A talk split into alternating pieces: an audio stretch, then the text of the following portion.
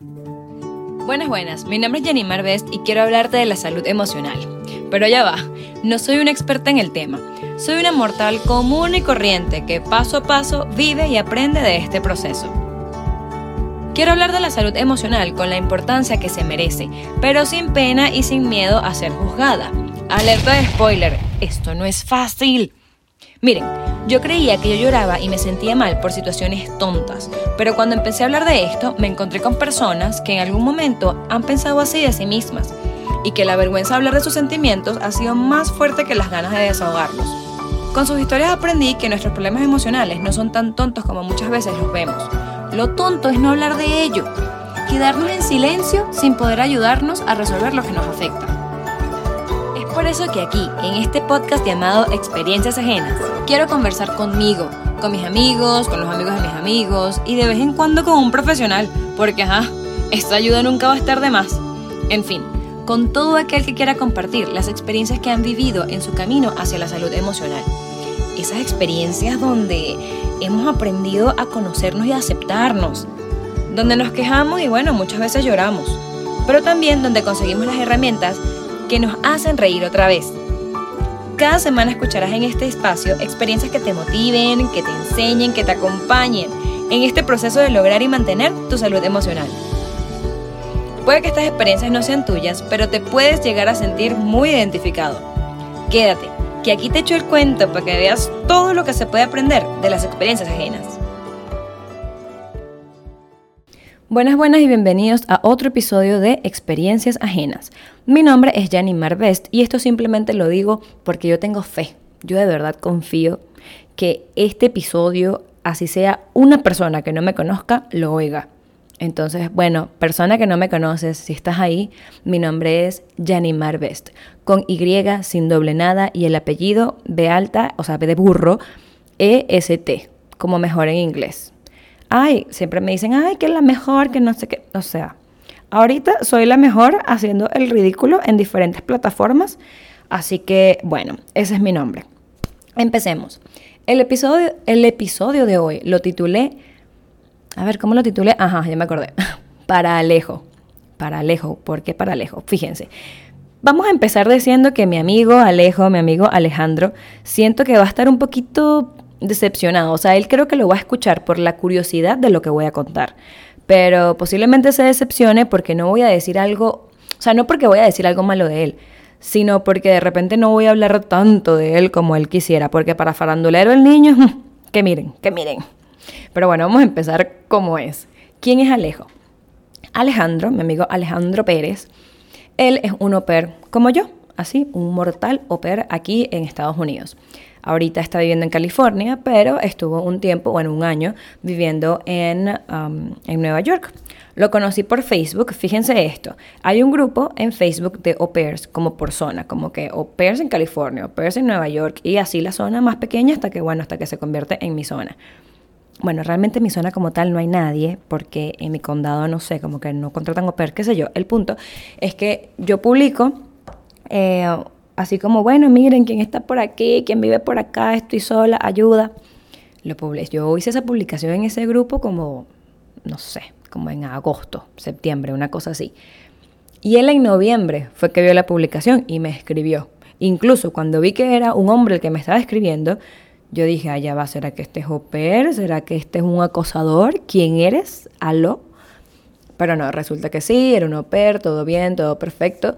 Y cuando estábamos escribiéndonos, él le preguntaba mucho, es preguntón, es que miren, que no tienen idea, preguntón y disperso. No estoy hablando mal de ti, Alejo, pero es que tú eres así. Y eh, cuando él estaba como preguntándome, tipo, ay, bueno, ¿y cómo ha sido tu experiencia? Porque claro, vengo yo a decirle que tengo 800 mil años aquí como oper y siempre te preguntan así, ay, bueno, no estás cansada y porque los dos años ahí, no sé qué, todas esas preguntas comunes que en el mundo de las operianas u operianos ya conocemos. Entonces, cuando él empieza a preguntarme todo eso, yo digo, pana, aquí es. Esta es la persona con la que puedo hablar, o sea, de, de un tema, así como que concentrarme a hablar de un tema que no necesariamente es el tema que a mí me tiene mal.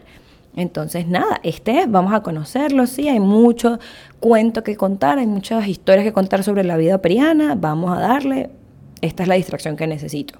Entonces, bueno, vine y lo conocí. Cuando lo conozco en persona me sentí bastante cómoda. Yo estaba hablando con él, todo chévere, contándole mi experiencia como per, para allá y para acá. Como les digo, él pregunta muchísimo. Yo no terminaba de responder una pregunta cuando él ya preguntaba otra y después volvía a preguntar otra porque no me dejaba responderle la primera. Pero bueno, él es así. Igual, de aquí se te quiere, Ale. En fin, el punto es que en todas las historias que yo contaba, o la mayoría, algo me llevaba a mencionar eh, octubre, o sea, estábamos en noviembre. Y era como que había un hueco en la historia. Eh, no sé si lo hacía, yo creo que lo hacía inconscientemente, yo realmente. Como que yo le hablaba y le decía, bueno, no, y tal. Entonces yo empecé a conocer gente, o sea, yo le estaba contando cómo había sido mi experiencia en este segundo año de au pair. Pero bueno, fue un año de pandemia, entonces contándole y siempre, ¿sabes? Como que llegaba al punto de octubre de, bueno, en octubre no fue un buen mes y no quería contar más nada. Pero bueno, el punto es que yo, yo creo que dije tanto, bueno, entonces octubre, este no, octubre lo saltamos, porque octubre fue como un mes oscuro. No podía evitar decir que octubre no había sido un mes oscuro. Y yo ya animé para que, o sea, mientras hablaba yo decía, bueno, ¿y para qué tú estás diciendo que es un mes oscuro si te va a preguntar? O sea, eso no es normal, hija, eso no es normal que tú vengas y lo digas y ya lo saltes. Como que, bueno, es un mes oscuro, pero tipo, pásalo, o sea, no vamos a hablar de octubre. No podía no, no podía. Y ahí fue cuando yo me di cuenta, perro, no, yo necesito hablar de esto, o sea, de alguna manera como que ir sacando lo mal que me sentía, hablando una y otra vez del tema. ¿Qué pasa? Habían dos cosas por las que yo creo yo que no hablaba del tema. Primero, porque me sentía como, aunque me sentía afectada por esta persona que falleció, me sentía ajena a contar que, o sea, como que, que esta persona había fallecido. Porque era como, yo no era su familia, yo no era, o sea, no sé, había como algo que me incomodaba al, al contarlo. Pero lo necesitaba. Entonces se podrá, se podrá imaginar en mi cabeza, tipo, ay, hola, este sí, yo soy Jenny Marvest y bueno, eh, toda mi vida ha sido como que, tipo, bien, tipo, relajado, pero en octubre pasó esto y ahora estoy en un hoyo oscuro de no sé, de depresión. No puedo decir depresión porque en ese momento como que creo que no, es, no sé ni cómo estaba. Yo realmente no identifico, no le puedo poner nombre a cómo estaba en ese momento porque solo lo veo oscuro, difícil, ni sé, ni sé, yo estaba como enredada. ¿Quién quiere conocer a una persona o quién quiere escuchar eso de una persona que estás conociendo? Mínimo dices como, esta tipa está loca, o sea, tipo que, ajá, ¿quién te dice, ay, bueno, este mes fue oscuro? Por Dios. Eso es lo que yo pensaba. Entonces, bueno, X, yo como que seguí con todo eso que hablé y conté, yo no estaba llorando, yo solo le estaba como contando todo bien, el todo pues normal, todo chévere. Eh, justo cuando yo llego a la casa, como les he dicho, yo eh, soy o tengo una conversación, una comunicación tipo chévere con la mamá de los bebés que yo cuido. Y entonces yo llego y digo, ay, bueno, conocí a este amigo, Joper, que no sé qué. Y vengo y le cuento. Y cuando ella se entera de eso, ella me dice, mira mi vida, este, bueno, no me lo dice así, obviamente, además me lo dice en inglés, pero me dice como, mira mami, o sea, tú estás clara que los casos están subiendo, ¿no? Y no me parece como conveniente que estés conociendo gente nueva, porque, ajá, uno no sabe si usa tapabocas, si no usa tapabocas, o sea, y yo como, ay, chamo, ajá, ¿y ahora cómo hago yo? O sea, porque ¿a quién conozco yo? A mi amiga la tenían, la tuvieron encerrada, o sea, a mi amiga como más cercana la tuvieron encerrada todo coronavirus. Tipo que, ajá, con ella no podía hablar en persona. Eh, mi novio estaba en una etapa difícil, tampoco es como que podía distraerme con él en persona. Eh, o sea, sí lo podía ver y todo, pero era como que yo necesitaba más gente. Mi hermana viviendo lejos, uh, bueno, media hora, pero igual era como un poco complicado verla los días de semana, sobre todo. Y ya, o sea, ya yo no tenía más nadie alrededor. Y ella me dice, bueno, sabes, hay que como reducir un poco el círculo, el círculo social, no sé qué, bla, bla, bla, detalles más, detalles menos. El punto es que yo dije, mira, este, yo necesito poner a, a mi amigo Alejandro en este círculo. Y ella me dice, tu amigo, si lo acabas de conocer, y yo, mi reina, es que usted no sabe cómo somos los latinos. No, no sabe, no sabe. En fin, le dije, bueno, mira, este, es el único amigo que tengo. Y bueno, sí, ok, no vas a conocer más nadie, no sé qué. Lo más chistoso es que la segunda vez que salgo con Alejandro, me presentó una persona nueva, que fue Laura. Y fue como, bueno, mi vida, o sea, tú, no existes. Tú, para mi casa, tú, tú no estás aquí. ¿Ok? Para efectos de cuentos de mi casa, tú no existes. Yo creo que yo conocí a Laura en noviembre y ella vino existiendo en mi casa como en marzo. Para nada, porque igual la muchacha se mudó y ajá, tipo que dejó de existir otra vez en mi casa. Pero bueno, en fin. Lo interesante aquí es que, bueno, yo hago amistad con ellos, con Laura, con Alejandro, pues salimos, llegamos a, cuadrar ciertas salidas, ciertos sitios donde ir, incluso celebramos eh, con Alejandro su cumpleaños, el cumple en enero, ¿sabes? Todo súper chévere. Yo en diciembre, ya yo estaba, saben, que no podía más, es cuando llamó al psicólogo, como a finales de diciembre, creo. Sí, fue como a finales de diciembre. Y para ser sincera, yo no recuerdo en qué momento yo no pude sentirme como pana otra vez, o sea, hacer ese papel. Lo que sí sé es que Ale me estaba notando diferente. Y me dijo un día así como, bueno, ¿y dónde está la Yanimar que yo conocí? Que andaba activa conociendo a gente y no sé qué, y para allá y para acá. Y yo como que, mira, este, no sé. Pero en este momento pasó algo. Cuando él me pregunta eso, a mí no me preocupó saber dónde estaba la yo sociable. O sea, ni me importaba, pero yo estaba clara que yo no me sentía bien como para andar hablando con más gente, o sea, que lo intenté, intenté estar con gente nueva y tal, pero no, no funcionó. Pero lo importante aquí es que yo, o, o lo curioso aquí, es que yo me preocupé más por cómo Alejandro se sentía. O sea, a mí me dio como pena, como vergüenza que él de repente pues conoció una Yanimar chévere, ¿sabes? Y que de un solo golpe pues yo tuve que mostrarle a una Yanimar en transición como que a la que estaba clara que no quería conocer a nadie, que estaba harta de un poco de cosas. Incluso para mi cumpleaños yo estaba insufrible. Ya después creo que llamaré a mi hermana para grabar eso o a algunos invitados traeré para grabar ese episodio sobre mi cumpleaños porque yo estaba intolerante, intolerante. En mi cabeza igual estaba como, perro, qué pena, o sea, me preocupaba más lo que yo dejaba de ofrecer como amiga que lo que en este caso yo misma podía ofrecerme a mí. O sea, me costaba mucho y me avergonzaba decir, mira, no quiero salir o no quiero hacer esto o aquello. Solo con ese motivo, por no querer. En vez de decirme a mí misma e incluso a los demás, no estoy bien, necesito un tiempo para mí, no puedo ser la Yanni chévere que están acostumbrados a ver o que conocieron.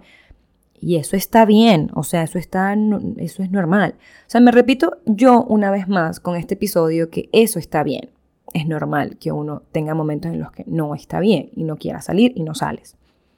Yo pensaba incluso cuando pensé, cuando estaba organizando las ideas para este episodio, yo pensaba en disculparme con Ale. Tipo decirle, mira, que perdonara todo lo malo o los momentos de antipatía que vio de mí. Pero no creo que eso es lo que quiero. O sea, yo no hice nada malo al decir que no iba a salir o X. Creo que lo que sí hubiese querido hacer es decirle, las cosas como eran, explicarle cómo me sentía y quién sabe, de repente pues hasta entendía y hasta me ayudaba más de lo que yo misma imaginaba.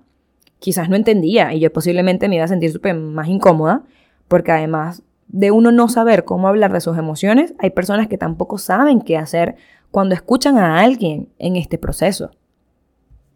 La cosa es que nunca lo voy a saber porque, bueno, yo no lo intenté. Lo que sí quiero es agradecerle a Ale porque él sin darse cuenta me ayudó mucho. En una fase que yo veo oscura en mi vida y lo hizo sin saber, porque además bien caído de la mata que es el niño, ¿no? En algún momento se habría dicho como, bueno, miren, este, yo estoy yendo al psicólogo, pero, o sea, ajá, o sea, no sé. Ah, más nada, eso ahí quedó. Em, siento que fue una de esas personas que conocí en el momento que tenía que conocer.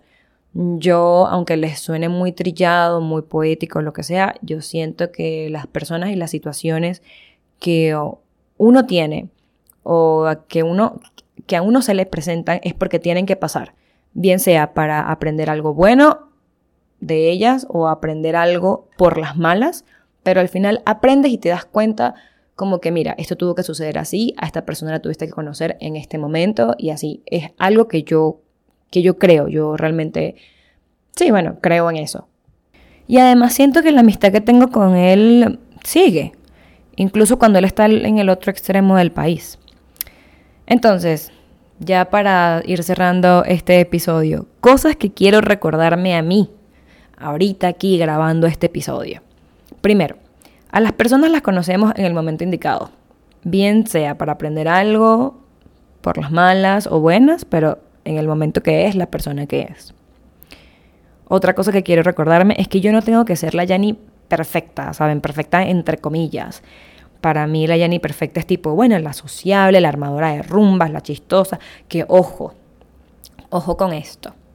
Yo chistosa lo digo porque me lo han dicho, pero que yo me considere chistosa, yo le digo a la gente como mi amor, o sea, tú te estás riendo porque un problemita tienes, pero tranquilo, aquí no se juzga, tal, solo para aclarar. Pero bueno, que no tengo que ser así de perfecta y mi responsabilidad es estar bien conmigo misma. Y lo demás se da solo, lo demás ya consecuencia. Esto fue una de las cosas que yo aprendí de mí gracias a mi amistad con Ale y por eso le quise dedicar este episodio. Si les gustó y se sienten identificados con esto o creen que alguien les ayude a escuchar esto, pues compártanlo. Eh, me pueden regalar un likecito, una cosita, un comentario si lo estás escuchando por YouTube. Y por Spotify puedes compartirlo. Si no me sigues, pues sígueme, yo te sigo, como dice la canción de Daddy Yankee.